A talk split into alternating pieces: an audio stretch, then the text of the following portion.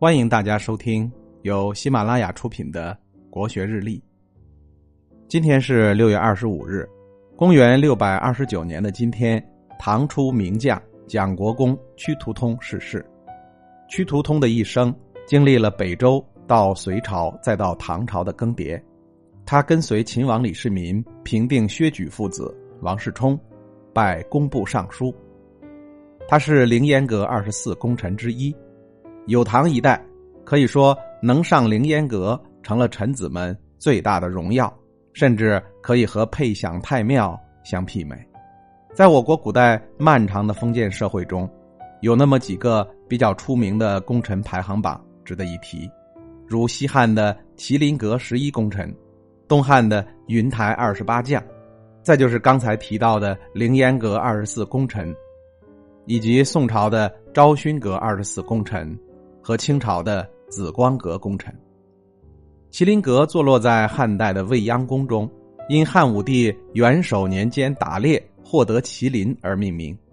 公元前五十一年，西汉中兴之主汉宣帝刘询因匈奴归降大汉，回忆往昔辅佐有臣之功，乃令人画出了十一名功臣的图像，悬挂于麒麟阁中。以示纪念和彰显，他们分别是霍光、韩增、张安世、赵充国、魏相、丙吉、杜延年、刘德、梁丘鹤、萧望之、苏武等人。后世有“功成画麟阁”“谁家麟阁上”等诗句流传，以作为人臣荣耀之最。东汉的云台二十八将，是指在东汉光武帝刘秀麾下的二十八员大将。他们在帮助刘秀统一天下、重兴汉室、建立东汉政权的过程中，立下了赫赫战功。东汉永平三年，汉明帝追忆当年跟随其父皇打下东汉江山的功臣宿将，命人画出了二十八位功臣的画像，悬挂于洛阳南宫的云台，史称“云台二十八将”。后世民间传说，云台二十八将。对应天上的二十八星宿，是天上的二十八星宿下凡转世来助其成功的。历史上名气最大的功臣榜，非凌烟阁二十四功臣榜莫属。贞观十七年，唐太宗李世民为了纪念当初跟他一起打天下的功臣，特命画家阎立本按照真人比例画了二十四位功臣的画像，悬挂于凌烟阁上。画像面北而立。以示为君臣之礼，太宗经常前往怀旧。凌烟阁中二十四位功臣的画像被分为三层，最内一层所画为功勋最高的宰辅之臣，如长孙无忌、房玄龄、杜如晦、张公瑾、侯君集、尉迟敬德，还有刚才提到的屈突通。中间一层所画为功高王侯之臣，如李靖、徐茂公、秦琼等。最外一层所画的是其他功臣，如魏征、殷开山、虞世南、唐简、张亮等。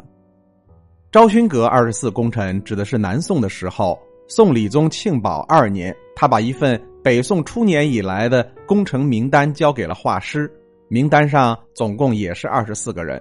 皇帝命令画师把这二十四名功臣的图像画下来，然后把这些图像悬挂在昭勋阁里，史称。昭勋阁二十四功臣，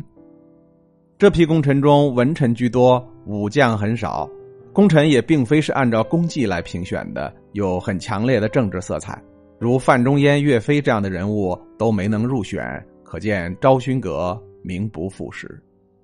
中南海紫光阁在明清时期是皇家演武的场所，明朝的皇帝在这里观看射箭比武。到了清朝，这里又成为皇帝殿试、武进士和检阅侍卫大臣的地方，名曰平台。后来废台建阁，取名为紫光阁。